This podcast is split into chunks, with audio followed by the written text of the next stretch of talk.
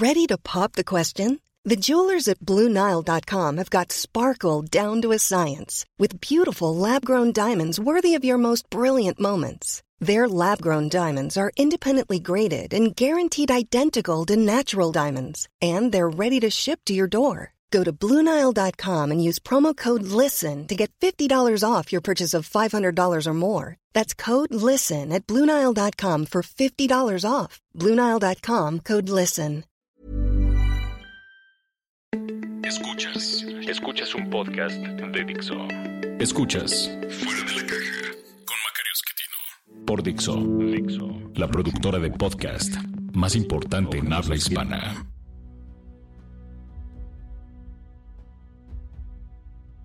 Bienvenidos, esto es Fuera de la Caja. Yo soy Macario Esquetino y le agradezco mucho que me escuche. Esta es la emisión número 69 de este podcast, de forma que como es un número impar, nos corresponde hablar de coyuntura. Y creo que para cerrar el año lo más conveniente es revisar las cifras económicas de los últimos días que confirman esta tendencia negativa que hemos estado teniendo prácticamente desde el día que al señor presidente se le ocurrió cancelar la construcción construcción del Aeropuerto Internacional de la Ciudad de México, el aeropuerto de Texcoco, todavía antes de tomar posesión. Esto lo hizo el 29 eh, de octubre de 2018. Ese día se anunció que no se construiría más ese aeropuerto, sino que se haría un arreglo entre un nuevo aeropuerto en Santa Lucía, aprovechando la base militar en ese lugar, el aeropuerto que tenemos en la Ciudad de México y el de Toluca. ¿Cómo exactamente se podrían conectar estos tres aeropuertos, cómo van a funcionar, es algo de lo que el presidente no tenía la más remota idea el día que anunció la cancelación y al día de hoy creo que sigue sin tener idea, ni él ni nadie, porque pues no hay manera de que estas cosas funcionen. Toluca es un aeropuerto ubicado a, una gran altitud sobre el nivel del mar que eh, complica el vuelo de grandes aviones por el problema de peso y las otras dos instalaciones eh, ocupan la misma entrada aérea al Valle de, México, de manera pues que no van a poder funcionar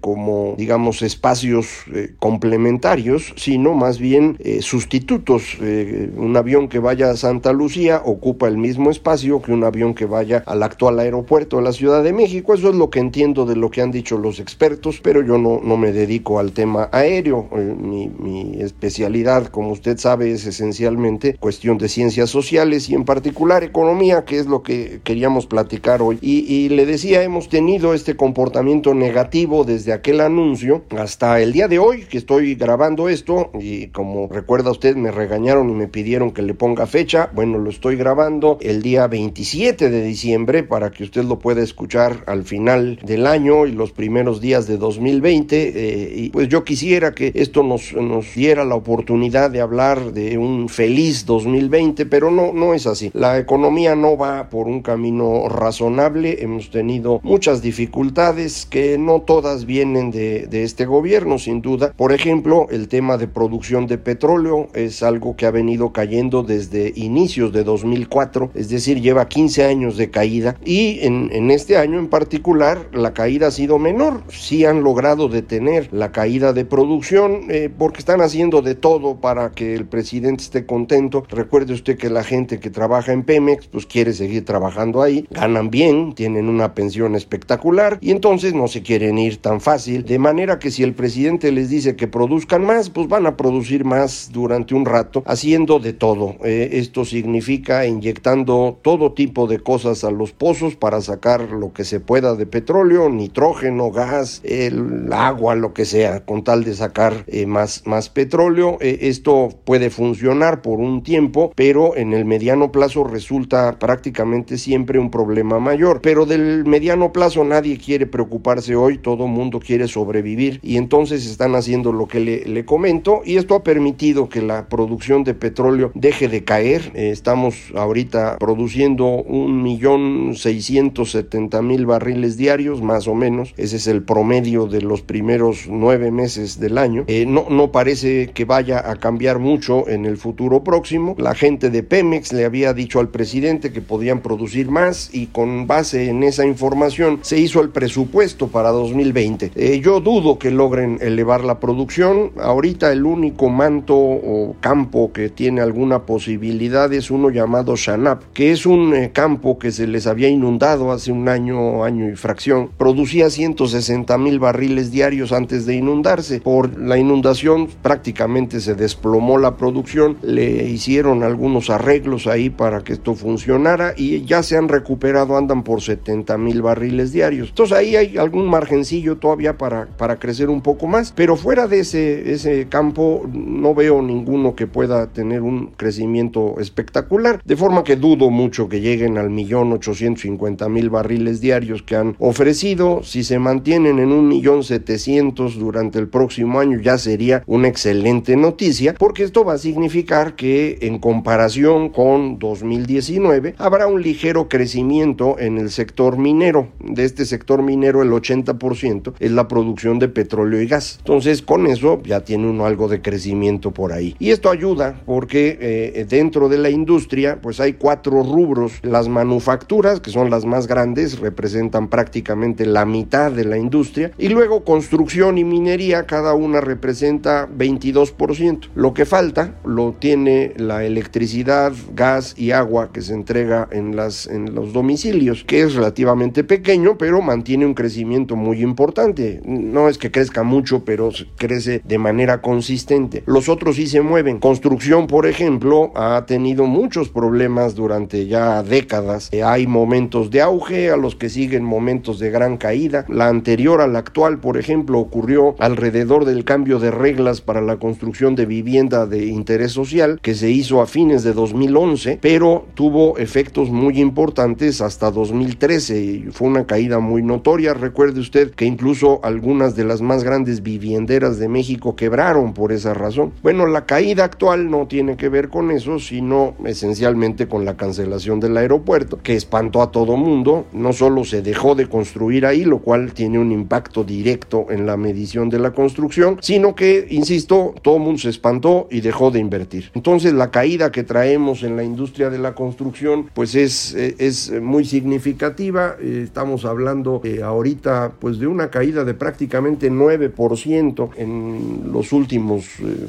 meses, de manera que yo no creo que esto vaya a mejorar mucho en el futuro próximo, porque no percibo que, que nadie se haya convencido de que vale la pena invertir. El gobierno mismo está pronosticando o presupuestando para 2020 una contracción en su inversión física del orden del 10% en términos reales. Entonces, pues eh, si ellos no van a invertir, los privados menos. El otro renglón que nos queda, que es manufacturas, que le digo que es la mitad de la industria, pues depende mucho de la exportación y desafortunadamente hemos tenido ya algunos meses de caída de exportaciones porque eh, la industria estadounidense está en la parte baja de su ciclo. Ellos tienen un ciclo de cuatro años en donde la parte baja coincide con el año de la elección presidencial, creo que ya se lo había yo comentado alguna vez. Ignoro la razón, pero ese es el ciclo. Y, y lo importante para nosotros pues es que vamos a tener pocas exportaciones o menos exportaciones en eh, algunos meses, no sé cuántos, pero muy probablemente toda la mitad inicial del 2020. Así que, pues eh, lo único que podría medio crecer en la industria sería la minería, simplemente por dejar de caer, y la parte de electricidad, gas y agua, que como le digo,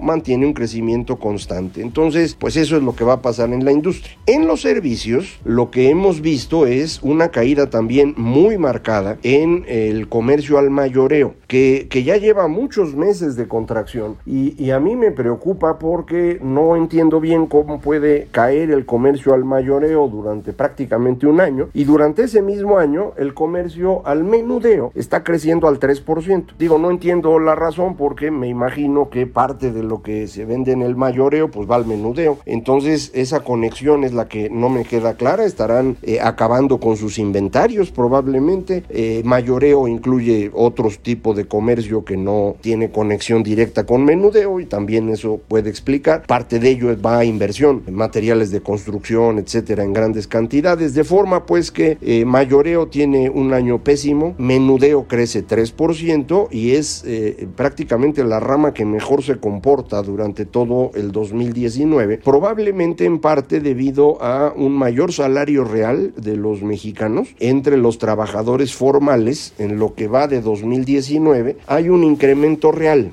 en, el salario promedio. Eh, si comparamos ya incluyendo 2018, que fue el primer año en el que hubo un aumento al salario mínimo, este incremento ya no se, ya no se percibe, pero pues durante 2019 sí hay algo de mejora. Y también hay un incremento relevante en las remesas que están llegando a las familias de quienes viven fundamentalmente en Estados Unidos. Y esto pues probablemente es lo que está ayudando a este consumo, al menudeo, que parece estarse moviendo a grupos de ingreso más bajos. Esto lo es pues, información anecdótica, tiendas que venden a estos eh, grupos de ingreso más bajo están teniendo un excelente 2019, mientras que tiendas que venden a grupos de ingreso más alto, de autoservicio o de departamentales, no, no han tenido un año tan bueno, pero en el conjunto hay un crecimiento de 3%. Comunicaciones y transportes, que eh, es esencialmente comunicaciones, es decir, fundamentalmente este, el teléfono celular y todas estas cosas, habían arrancado mal el año, pero se compusieron hacia el final y ya también andan en un crecimiento del orden del 2%, que no, no es malo, no, no se parece a otras épocas, pero digo, están creciendo. Parte de esto puede tener que ver con el mayor uso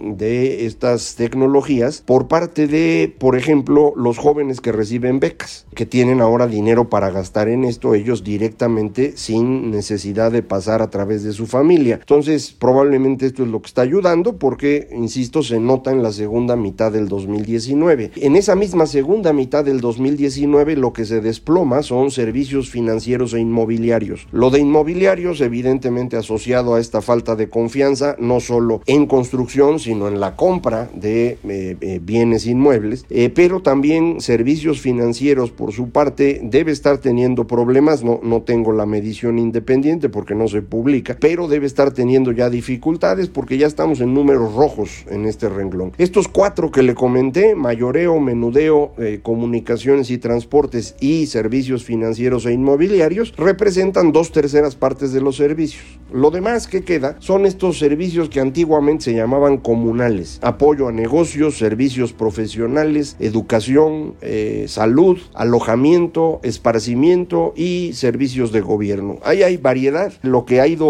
bien en 2019 es esencialmente servicios de apoyo a las empresas. Esto tiene mucho que ver con el famoso outsourcing, empresas que contratan a otras empresas para que hagan ciertas cosas que pues no son fundamentales para su actividad, pero que son necesarias. Servicios profesionales no está tan bien. Educación tiene una tendencia muy negativa que, que no había yo visto en, en mucho tiempo. Estamos eh, cayendo por ahí del 2,5% en términos anuales, no está bien. Salud se mantiene con un crecimiento muy chiquito como ha sido por mucho tiempo. Esparcimiento que incluye cultura, deporte, espectáculos en general, eh, está teniendo malos tiempos, pero durante el mes de octubre eh, estuvieron contratando personal. Eh, me imagino que en la esperanza de que las cosas mejoren para fin de año, ojalá así haya sido, ya lo sabremos cuando aparezca la información. Y servicios de gobierno, pues está prácticamente ya en ceros después de un año muy negativo que, bueno, pues se suma al comportamiento general de la economía. Entonces, esto es lo que ha pasado y lo que esperaríamos que ocurra depende de lo que le estaba yo comentando. Por un lado, si el petróleo se logra mantener en el nivel que está, 1.7 millones de barriles diarios, o si incluso logran incrementar la producción, de lo cual depende fundamentalmente el presupuesto del 2020. Si esto no ocurre, el gobierno no va a tener dinero. Y como ya se comprometieron a gastar, pues tienen dos salidas. Una es contratar deuda y la otra es reducir los gastos. Lo de reducir gastos ya se ve difícil porque pues han recortado de todo. Entonces yo no sé de dónde podrían cortar más a ver si se les ocurre. Y si no, pues les queda la opción de deuda. En el caso de que se vayan a deuda, dado lo que tenemos de experiencia con el señor López Obrador como líder opositor y ahora como presidente, esto se va a reflejar de inmediato en problemas con la calificación de los bonos soberanos de México. Entonces depende cuándo ocurra y de qué tamaño sea, eh, vamos a tener una reducción en la calificación del de, bono soberano y, casi seguramente de Pemex, probablemente en el primer trimestre del año, a lo mejor un poco después, pero todavía mantendríamos el grado de inversión. Mientras se mantenga el grado de inversión, usted puede esperar que el dólar siga por ahí donde está, 19 pesos, 19.50, tal vez hasta 20, pero por ahí. Cuando perdamos el grado de inversión, en el momento que eso ocurra, entonces el dólar se ajustará a los 22 o 23 pesos dólar. Pero esto no sabemos cuándo puede ocurrir. En mi escenario más pesimista, esto podría ocurrir en la primera mitad del 2020, hacia fines de, la primavera, principios del verano. Ese es el escenario más pesimista. Pero como todavía falta para eso, nos va a dar tiempo de platicarlo aquí y que usted esté enterado con pues algo de anticipación. En materia de manufacturas, vamos a seguir teniendo dificultades, decía yo, por nuestro comprador principal, la industria estadounidense, y esto se refleja en una caída muy significativa de importaciones, porque recuerde, para exportar importamos. Si las exportaciones dejan de crecer, las importaciones también. Y dado que nuestra economía está mal, pues las personas compran menos bienes importados y las empresas invierten menos y por lo tanto también compran menos bienes importados de los que se llaman bienes de capital. La combinación de todo esto hace que las importaciones de México estén cayendo mucho más rápido de lo que caen las exportaciones. Y por lo mismo tenemos una balanza comercial positiva, un superávit. Mucha gente cree que un superávit comercial es una buena idea. No es así. Un superávit comercial significa que estamos expulsando recursos vía capital. Es decir, si los eh, recursos, las divisas entran a México vía comercio, salen vía capital. Por eso es preferible tener un déficit comercial, porque esto implica una llegada de recursos vía capital. Eh, esta salida o llegada de recursos vía capital es lo que se llama ahorro externo. Cuando entra dinero a México vía capitales, tenemos un ahorro externo positivo. Está entrando dinero a México y eso lo podemos aprovechar para invertir en maquinaria, en construcción, en cosas que nos permitan ser más productivos. Si tenemos un ahorro externo negativo, entonces no solo no estamos construyendo en este momento, sino que recursos que podrían haber servido para construir ya se fueron. Bueno, eso es exactamente lo que está pasando. Este superávit comercial que hemos ido construyendo desde la cancelación del aeropuerto hasta el día de hoy se refleja en una gran caída de ahorro externo. Para que sepa usted cuánto, 32 mil millones de dólares es el ajuste en el ahorro de antes de que se cancelara el aeropuerto a el último dato que tenemos que es el mes de septiembre. Esto lo que significa es entonces que no solamente estamos creciendo poco ahorita o de hecho estamos contrayéndonos, hay, contracción, sino que no tenemos inversión que permita es, esperar un crecimiento en el futuro. Lo único que nos ha sostenido ha sido el consumo. Ignoro si el consumo va a seguir creciendo o no. No he encontrado cómo predecir adecuadamente este, esta variable. No estoy seguro si el incremento del 20% al salario mínimo va a tener un impacto positivo o no en el consumo, porque no sé cuál va a ser su reflejo en materia de empleo. El aumento al salario mínimo lo que ha estado haciendo es ir apretujando a todos los trabajadores del Seguro Social cada vez en niveles más bajos de ingreso, medidos en términos de salario mínimo. Es decir, si usted mueve la referencia y el ingreso de las personas no cambia mucho, pues entonces la referencia se los va atorando, ahí los van empujando a todos. Y eso pasó durante 2019, creo que va a pasar en 2020 y hay que ver cómo se acomodan ahí, si va a haber más empleo o no, si este más empleo va a tener salarios más altos o todo mundo se va a apretujar en el espacio de entre uno y dos salarios mínimos y esto nos permitirá saber qué pasa pues o qué podemos esperar con el consumo. Todo lo demás en la economía está teniendo un comportamiento negativo, salvo consumo que ya le decía yo, producción de electricidad, gas y agua, que mantiene un crecimiento pequeño, pero lo mantiene, y eh, finalmente el tema de comunicaciones que ha mejorado un poco en, los últimos meses. Todo lo demás tiene un comportamiento esencialmente negativo, eh, y eso es lo que yo esperaría que ocurra en los primeros días, semanas de 2020, en donde pues yo regresaré con usted y le platicaré qué es lo que, qué es lo que veo. Pero por el momento, pues ya se nos acabó el tiempo. Yo le agradezco mucho que me escuche. Les recuerdo, soy Macario MX en, en Twitter, arroba Macario MX, página electrónica www.macario.mx, correo electrónico macario arroba macario.mx. Muchísimas gracias. Esto fue Fuera de la Caja y muy feliz año.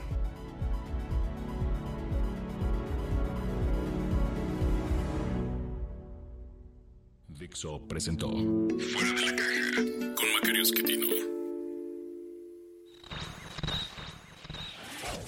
La producción de este podcast corrió a cargo de Pedro Aguirre. Coordinación, Verónica Hernández. Producción general, Dani Sadia. Want flexibility? Take yoga. Want flexibility with your health insurance? Check out United Healthcare Insurance Plans. Underwritten by Golden Rule Insurance Company, they offer flexible, budget friendly medical, dental, and vision coverage that may be right for you. More at uh1.com.